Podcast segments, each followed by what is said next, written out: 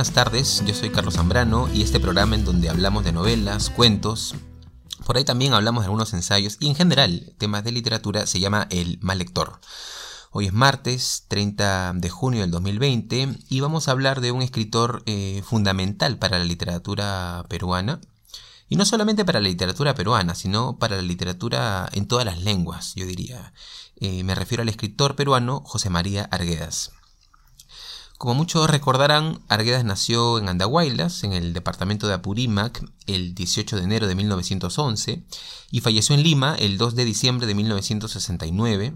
Fue novelista, antropólogo, docente escolar, docente universitario, traductor del quechua al español. Ustedes recordarán eh, este libro Dioses y Hombres de Guarochirí, ¿no?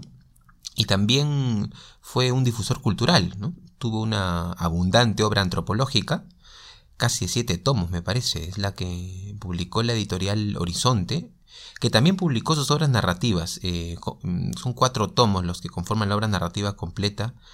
No sé ahora qué, tan sencillo sea encontrar esos tomos, eh, pero sin duda, pues, ¿no? Quien se interese en, llevar a cabo una lectura minuciosa de la, de la obra producida por Arguedas, ahí tiene una fuente riquísima, ¿no? Para algún trabajo de investigación. Eh, me parece que es una fuente muy fiable. Bueno, eh, hoy nos vamos a enfocar en su faceta de cuentista, eh, mm, porque José María Arguedas no solamente produjo esas maravillas que son Los ríos profundos o la novela Todas las sangres, eh, Jaguar Fiesta, o esa novela final desconcertante, vanguardista, que fue El zorro de arriba y el zorro de abajo, sino que también escribió cuentos y podríamos decir eh, qué cuentos, ¿no? Yo creo que los cuentos de Arguedas eh, son un excelente punto de partida para conocer el mundo de este escritor eh, con el que todos estamos bastante familiarizados, ¿no? Hay que decirlo, o por lo menos hemos escuchado su nombre, pero no estoy tan seguro de si lo hemos leído o, o qué tan fuerte es su presencia en ámbitos como el colegio, por ejemplo, ¿no? A pesar de que los cuentos de Arguedas están en internet, o sea, ustedes van a Google y ponen José María Arguedas cuentos y ahí eh, ustedes van a ver que hay una diversidad de páginas en donde algunas narraciones breves están disponibles, ¿no? Las pueden imprimir y todo. Eh, pero bueno, decía hace un momento que Arguedas es un escritor imprescindible, no solo para la literatura peruana. Yo eh, había mencionado en el, en el capítulo anterior eh, este ensayo del escritor argentino Juan José Saer, que se llama Sobre la cultura europea. Ustedes pueden encontrar este ensayo si les interesa revisarlo, es un ensayo muy interesante. Está en el concepto de ficción, ¿no? Su libro El concepto de ficción. Pero bueno, ahí Saer dice algo que me parece importante, ¿no? Él sostiene que las grandes cuestiones en los libros trascienden fronteras. Es verdad que uno es parte de una cultura, eh, y en ese sentido, por ejemplo, Dostoyevsky es parte de la Rusia de fines del siglo XIX, y, Kafka es parte de la Alemania del primer cuarto del siglo XX, pero aún así, eh, los temas que abordan y el modo, sobre todo, como emplean las palabras para expresarse, eh, terminan trascendiendo las fronteras, ¿no? Esas fronteras. Entonces, un lector peruano, francés o chino puede acceder a determinados pensamientos, a determinadas conductas por ejemplo, eh, lo, más importante en Balzac, ¿no? Lo que nos habla Balzac en sus novelas, en su comedia humana, ¿no? ¿Es que nos habla de Francia o que nos habla de algo que trasciende lo puramente francés, ¿no? Cuando ustedes leen, por ejemplo, La Metamorfosis, ¿no? Eh, eh, leen que Gregorio Samsa se encontró una mañana convertido en un monstruoso insecto. Bueno, yo siempre, cuando hablaba de este libro en el colegio, a mis alumnos les decía, ¿no? ¿Cuántos acá no, o en el futuro ¿no? no se van a despertar una mañana convertidos en, un monstruoso insecto, ¿no? O sea, con esa sensación.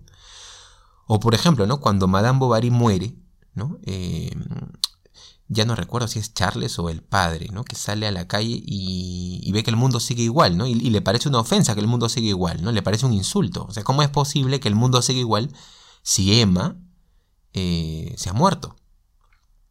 Entonces, claro, los grandes textos eh, trascienden épocas, ¿no? Eso hay que decirlo. Y, además y trascienden también sus contextos históricos.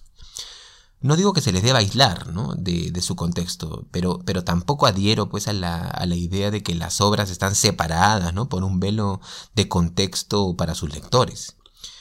Por supuesto, ayuda mucho informarse, ¿no? Tener en cuenta algunos elementos de contexto de producción, sociales, inclusive algunos elementos biográficos, ayuda, ¿no? Pero claro, a partir de ahí pues hay un largo espectro de, relación entre conocimiento y lectura, ¿no? Eh, y se pueden hacer pues a partir de esto ya diferentes, se pueden tener diferentes capas, ¿no? Capas de lectura. Em, ahora, ¿qué tiene que ver esto con Arguedas? Muchísimo, porque estamos ante un escritor que eh, nos muestra Mm, yo diría que nos muestra cómo las palabras, el lenguaje, ¿no? la misma forma de expresión están al servicio de mostrar un mundo interior, o al menos intentan aproximarse a mostrar un mundo interior, una forma de ver la vida. ¿no? Ustedes tomen las páginas de Argueda, por ejemplo, y van a encontrar que allí no hay un espacio que, que nos resulte del todo familiar, o sea, hay una lengua intervenida. Y no solo a nivel de lengua, ¿no? sino también a nivel de gramática. Ustedes van a encontrar, por ejemplo, palabras en quechua, van a encontrar cierta ruptura del orden lógico de las oraciones eh, respecto a otros de, otros escritores. ¿no? Eh, ustedes lo comparan, por ejemplo, con Ribeiro o con Valdelomar y Arguedas está haciendo algo diferente. ¿no? Eh, no, escribe en un español estándar, un español neutro, como, como sí puede ser el caso de los cuentistas que acabo de citar. Ahora, después podemos entrar en matices, ¿no? Este, una discusión acerca de qué es el lenguaje neutro o qué tan neutro, esa es otra discusión, es otro tema, ¿no? Pero en todo caso yo sí quisiera dejar claro que estamos ante un escritor que eh, me parece escribe prácticamente contra la lengua, ¿no? Contra su lengua. Y cuando digo su lengua, eh, me refiero al español porque es la lengua en la que Arguedas decide publicar, ¿no? Mm, eh, y de alguna forma yo creo que, claro, Arguedas, el ejercicio literario de Arguedas dice mucho sobre la relación entre, entre lengua e identidad, ¿no? Eh, es un escritor del que otros escritores, fíjense, además, además, me parece que sirve a los escritores, ¿no? O sea, ahí se puede aprender muchísimo acerca de cómo, digamos, la creatividad, lo artístico, ¿no? no solamente está en crear textos con, con historias interesantes, sino también en trabajar más a profundidad, ¿no? En el nivel de la lengua, en el idioma. Eh, hay una tradición amplia este, acerca de, ese tipo de, mm, de, labor artística, de intervención artística, ¿no? Eh, a nivel mundial. Por ejemplo, piensen ustedes en lo que hace Laura Stern, ¿no? En Tristan Shandy. O ustedes revisan Rabelais, por ejemplo, lo que hace François Rabelais en Gargantúa y Pantagruel, ¿no? O para hablar de un ejemplo en español, eh, por ejemplo, lo que hace Onetti con el idioma, ¿no? Onetti que hace, lo enreda, lo hace por momentos, ese español se hace espeso. Em, luego vayamos, pues, ¿no? Ya el ejemplo por excelencia, que podría ser César Vallejo, ¿no? Miren ustedes lo que hace César Vallejo con el idioma, ¿no? Lo que hace en Trilce. Claro, no en narraciones, aunque habría que ver, ¿no? Yo no sé si en, la novela El Tungsteno hay algo de eso, pero en todo caso, en su poesía, eh, esa lógica está pero yo creo que aunque es poesía, esa lógica también se puede, puede servir, puede ilustrar algunos, eh, algún tipo de trabajo que se puede hacer a nivel de prosa, ¿no? Entonces, bueno, en esa corriente está Arguedas, ¿no? Eh, y ese quebrar de la lengua está presente en buena parte de su obra literaria, ¿no? Y también, por supuesto, en sus cuentos no se le entendió a Arguedas, esto hay que decirlo, ¿no? No se le entendió en su momento, eh, o al menos no tuvo la recepción que merecía, una obra como la suya. Ustedes revisan la obra de Arguedas, ¿no? Y, eh, y bueno, se preguntan, ¿no? ¿Cómo es posible que un autor como este no sea ubicado, digamos, a nivel mundial, ¿no? Bueno, sobre esto hay libros, ¿no? Se ha escrito sobre, sobre esta idea de la publicación de Arguedas en territorio hostil, ¿no?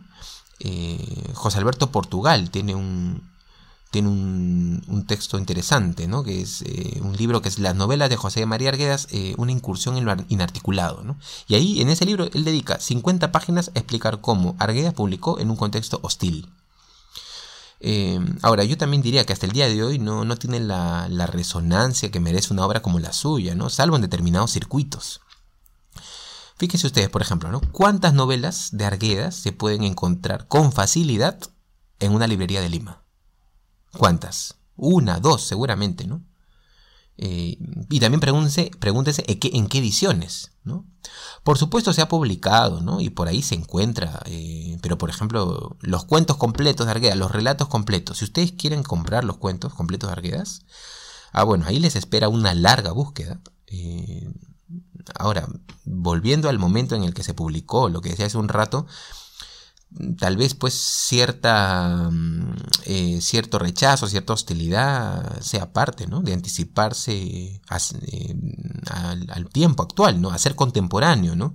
Hay un ensayo que reflexiona mucho sobre esta idea de, ser contemporáneo, eh, un ensayo de Giorgio Agamben, ¿no? Tiene un ensayo titulado ¿Qué es ser contemporáneo? ¿no? Y, y bueno, en ese ensayo él dice que el contemporáneo es aquel que mm, puede ver su propio tiempo, ¿no?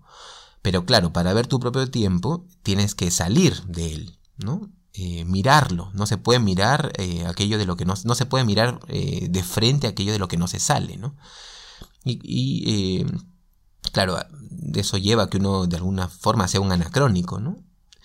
Entonces, claro, ¿cuál es la consecuencia? Que no se te comprende en ese momento, ¿no? Cómo terminó, por ejemplo, sus días Vallejo, ¿no? Hoy, eh, pues Vallejo es un indiscutible, ¿no? Pero en ese momento, ¿cómo fue la situación? Eh, me ponía a pensar en otro caso, ¿no? Por ejemplo, Juan José Saer, ¿no? Eh, que ahora sí cada vez encuentra más lectores, ¿no? Juan José Saer es un imprescindible entre los escritores argentinos, ¿no? pero ¿cuál era la situación de Saer en su momento? Ustedes revisen, pueden buscar y ahí van a tener muchas respuestas, ¿no? Acerca de, bueno, para comprender cómo, cómo fue, también cómo funcionó el, eh, contexto de producción de Arguedas. Pero bueno, eh, me he extendido un poco ¿no? en estas ideas en torno a Arguedas, entonces ahora voy a recomendar cinco cuentos eh, que me parece son excelentes puertas de ingreso a este extraordinario escritor peruano, José María Arguedas. Eh, yo voy a aventurarme a ser un poco eh, provocador aquí, ¿no? Eh, em, pero yo creo, sin lugar a dudas, que Arguedas debe ser uno de los 10 o 20 escritores más importantes de la historia de América Latina, junto con Borges y, García Márquez, ¿no? Em, pero bueno, vamos con las, con las recomendaciones.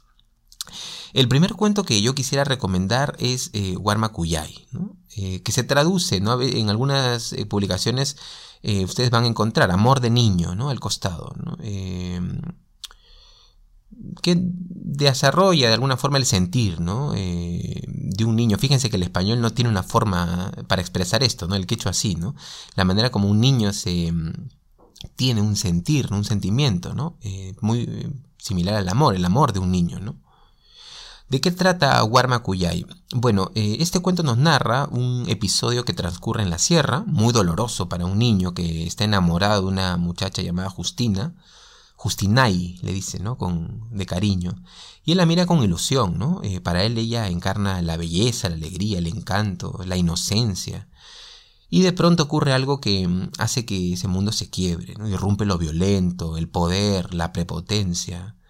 Eh, ustedes revisen las últimas líneas de ese cuento y son verdaderamente conmovedoras.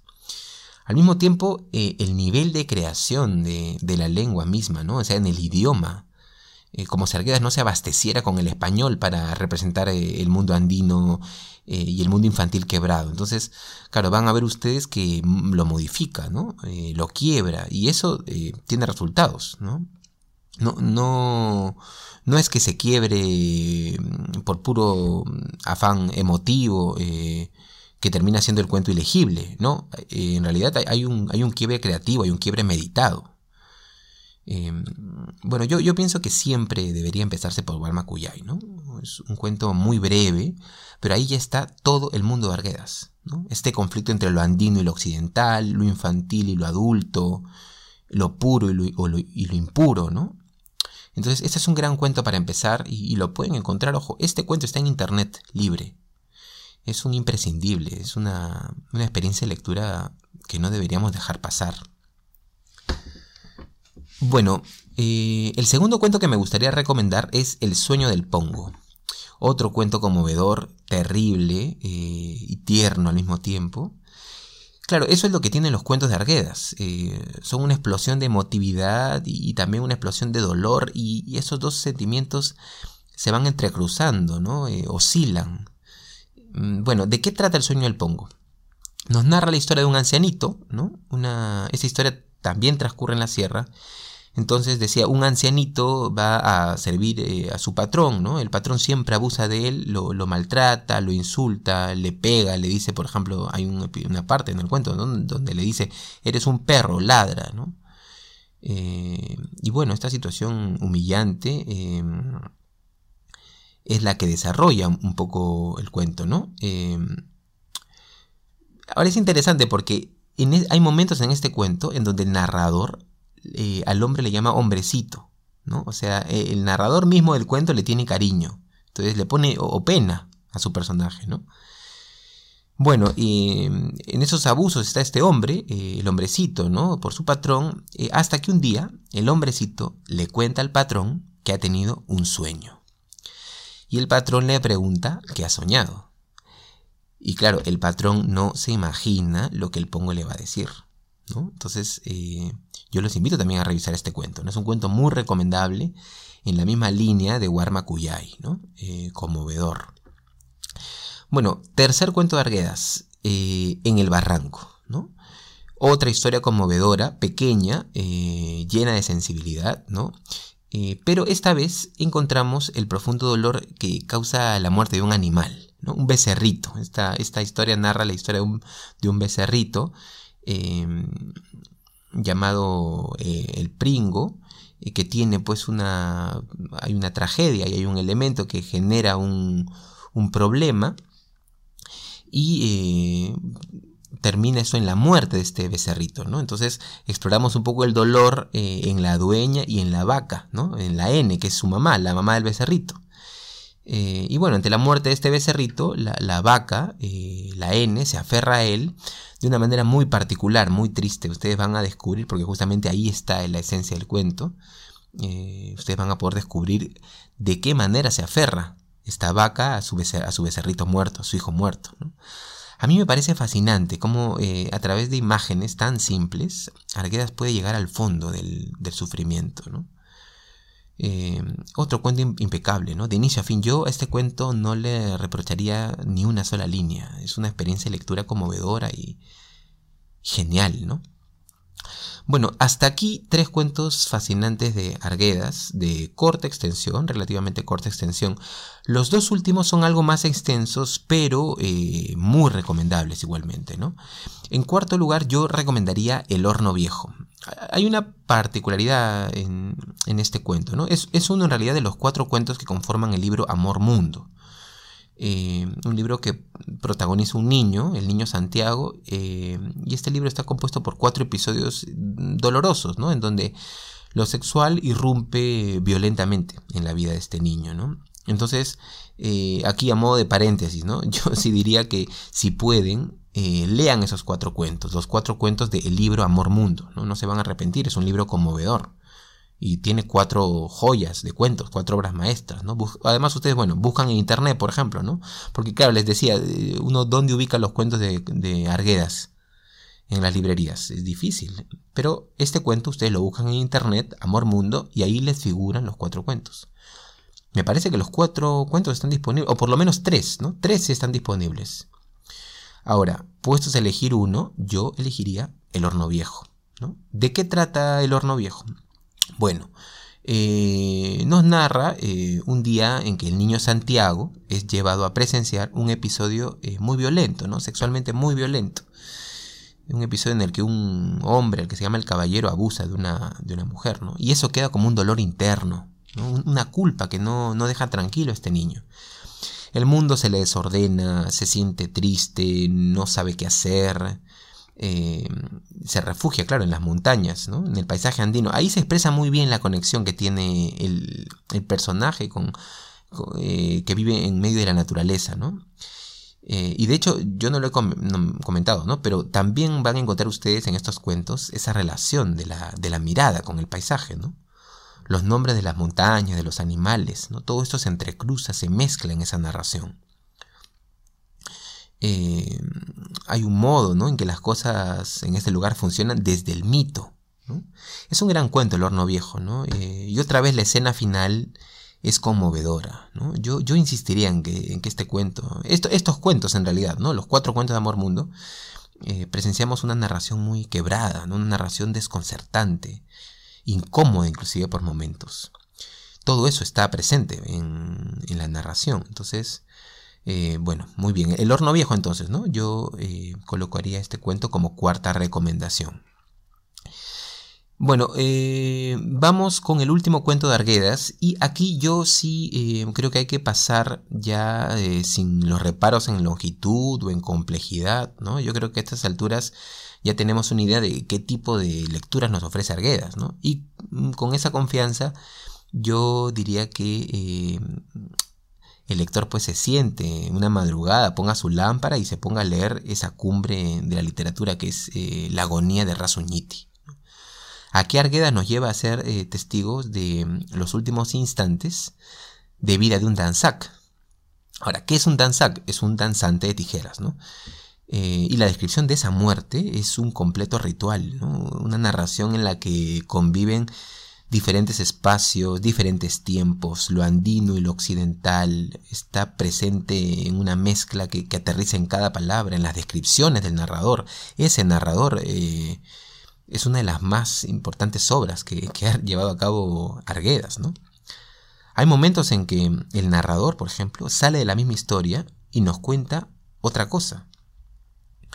Ojo, es un cuento que requiere más atención que, los otros, pero es porque hay una riqueza de texturas e imágenes que en ese cuento conviven al punto de, hacerlo un, festín literario, ¿no? Yo no sé, la verdad. Eh, podría esto de repente conversarlo con algún amigo, ¿no? Pero yo creo que este es probablemente el, punto más alto al que ha llegado Arguedas a nivel de, cuentos, ¿no? Eh, después, claro, se puede conversar, ¿no? Lo, que ya hacen novelas como El zorro de arriba o El zorro de abajo, ahí ya, claro, mezcla biografía, cartas, lenguas, cosmovisiones, géneros. Claro, ya es otra cosa, ¿no? Pero, pero la agonía de Rasuñiti es un imprescindible. Eh, muy bien, bueno, como última recomendación entonces, la agonía de Rasuñiti. Bueno, em, este fascinante escritor eh, lamentablemente se quita la vida el 28 de noviembre de 1969. Fallece cinco días después. Había dejado lista la publicación de su última novela, El zorro de arriba y el zorro de abajo. Una novela, insisto, desconcertante, experimental, imprescindible, ¿no? Em, mucho de lo que se hace hoy en narrativa hispanoamericana ya está en esa novela, ¿no? Es un escritor eh, que se anticipa en, más de un sentido a, muchas formas, a, las profanaciones que se hace pues, eh, en la novela contemporánea o en la narración contemporánea, al, lenguaje, ¿no? o a los géneros, ¿no? Eh, de por sí, pues Arguedas es un escritor sobre cuya obra se puede y, se tiene todavía mucho por decir, ¿no? Hay que hacer nuevas lecturas, su obra lo, merece, ¿no? Y no solo lo merece, sino que lo resiste también, ¿no? Eh, pero bueno, entonces eh, espero haber despertado un poco de curiosidad sobre la obra de este fascinante escritor peruano y universal. Y universal, y especialmente sobre sus cuentos, ¿no? Mm, vamos a quedarnos aquí. Eh, yo les agradezco mucho por escucharme y hasta el próximo capítulo. Si te gustaría escuchar más capítulos como este, te invito a seguirme en Spotify y YouTube como El Mal Lector. Cuelgo capítulos cada dos o tres días. Te invito a buscar muy pronto los capítulos titulados Apuntes sobre Estrella Distante de Roberto Bolaño o Cinco Cuentos Recomendables de Juan Carlos Sonetti. Yo soy Carlos Zambrano y esto fue El Mal Lector.